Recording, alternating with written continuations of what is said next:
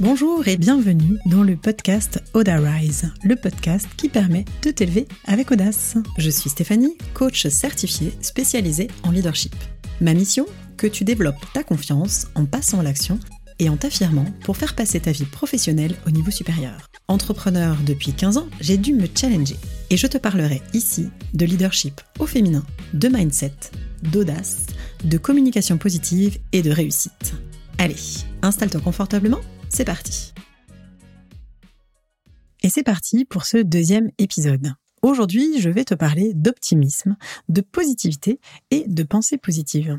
On en a beaucoup parlé quand on, la méthode Coué est sortie. Tu sais, cette phrase, donc on répétait tout le temps, je vais bien, tout va bien. En fait, ça a été pas mal décrié parce qu'on s'est dit, ah c'est quelque chose d'un peu utopiste, c'est pas magique. Et effectivement, la pensée positive, c'est pas magique. C'est pas se dire je vais bien, tout va bien et que ça aille bien.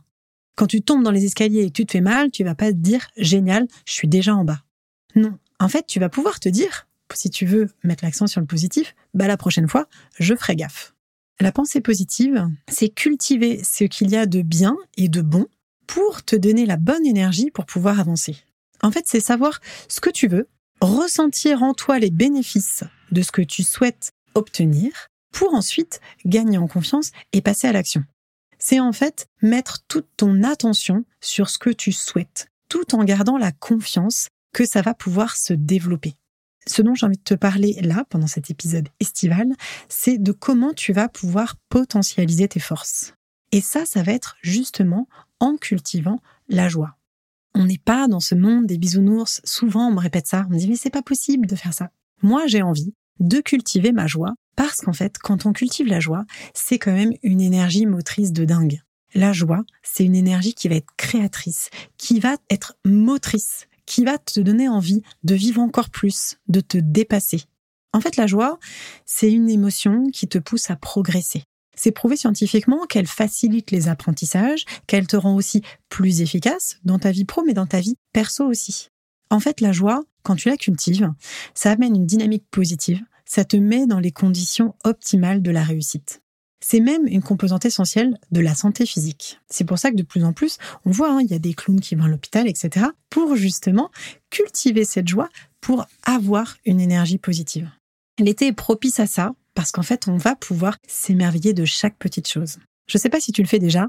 Là, je reviens moi d'une semaine en Bretagne. Le temps a été magnifique parce que bien sûr canicule, mais au-delà de ça, c'est un coin que je ne connaissais pas il y a un an mais tout est fabuleux. Est-ce que toi aussi, tu as cette capacité à t'émerveiller de chaque petite chose?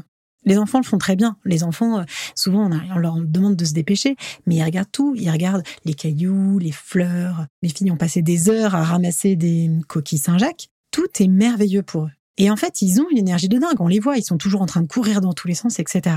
Nous aussi, en tant qu'adultes, on peut la cultiver, cette joie. On peut justement potentialiser nos forces et nos réussites.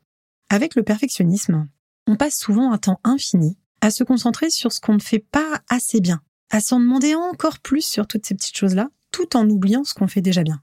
Ce qui est vraiment important quand on veut cultiver le positif, c'est d'aller aussi nourrir tout ce qui va être encouragement et feedback positif. L'encouragement, moi je suis tombée dedans quand mes filles étaient vraiment petites, parce que j'avais à cœur de leur insuffler justement cette confiance. Et je me suis dit comment je peux faire pour développer en fait leur référentiel interne plutôt que de toujours donner mon avis, ce qui va développer un référentiel extérieur. C'est-à-dire comment elles peuvent avoir une bonne image d'elles, même quand je suis pas là. Et c'est ce que je fais aujourd'hui en coaching. C'est-à-dire qu'il y a une part de soutien et de challenge, mais mon objectif, c'est que chacun, chacune d'entre vous puisse avoir un avis positif d'elle-même. Donc on va aller justement nourrir ces feedbacks positifs, à la fois pour soi, et aussi pour les autres. C'est se concentrer sur nos forces plutôt que sur la toute petite partie qui nous manque. En faisant ça, on se sent mieux. Et quand on se sent mieux, on fait mieux. Et c'est complètement valable dans la vie professionnelle. Quand vous êtes avec des collègues, avec des collaborateurs, quand vous êtes en lien avec des clients, plus vous allez leur faire des feedbacks positifs, plus vous allez les encourager, plus vous allez créer les bonnes conditions pour ou recevoir une réponse positive ou pour avoir, comme je le disais tout à l'heure, avec cette joie, cette énergie positive, plus de facilité, plus d'efficacité, plus de fluidité. Donc à nouveau, vous créez des conditions optimales. L'encouragement, c'est quelque chose que vous allez donner, que vous allez permettre à la personne de se dépasser en appuyant sur ses forces. C'est reconnaître le travail déjà accompli dans le feedback positif. Plutôt que dire il me manque ça, dire bah en fait, là c'est génial ce que tu as fait et on pourrait aussi ajouter ça. Merci. Ça aussi c'est hyper important. Est-ce que c'est facile pour vous de dire merci, de reconnaître le travail de l'autre ou la contribution de l'autre? Parce que ça ça va nourrir on a tous puisqu'on est des êtres sociaux le besoin de contribuer, d'appartenir.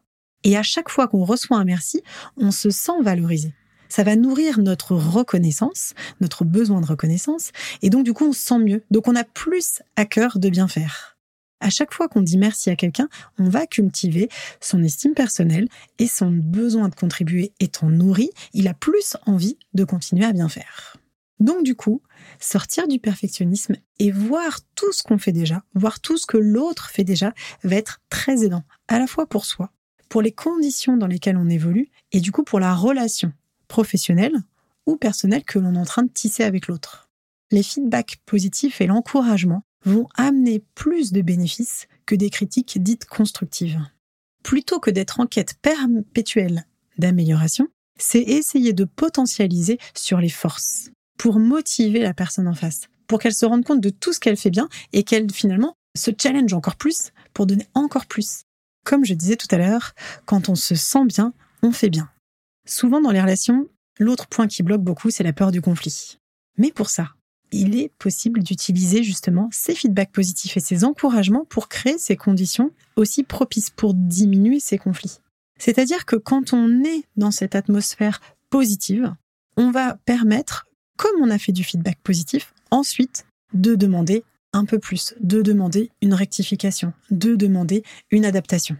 Donc en changeant et en mettant de l'optimisme, de la joie, de l'encouragement, de la pensée positive et du feedback positif, on crée tout un cercle finalement vertueux de collaboration grâce à la gratitude et la reconnaissance.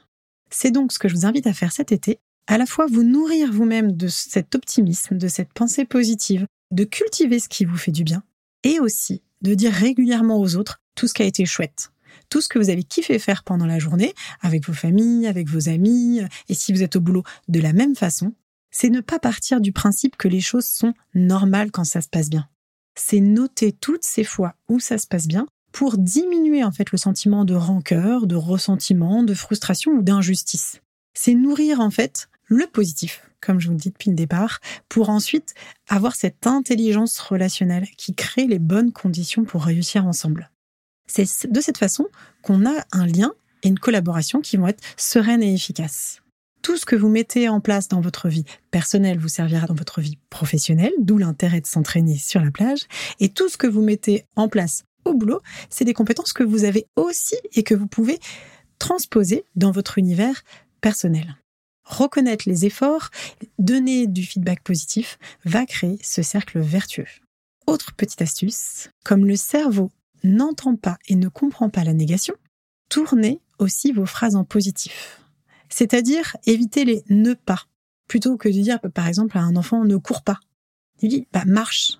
Pareil, à un collaborateur, plutôt que de tourner une phrase en négatif, montrez ce qu'il est possible de faire, ce que vous attendez de la personne. Ça aussi, ça va être une autre astuce positive pour créer les bonnes conditions. Je vous propose d'essayer tranquillement cet été et de continuer à la rentrée. Je vous souhaite une bonne journée où que vous soyez et je vous dis à très vite. J'espère que cet épisode t'a plu. Si c'est le cas, n'hésite pas à me laisser un commentaire directement sur la plateforme de ton choix et 5 étoiles. Ça m'encouragera à continuer et à faire connaître le podcast. Je te dis à très vite pour le suivant.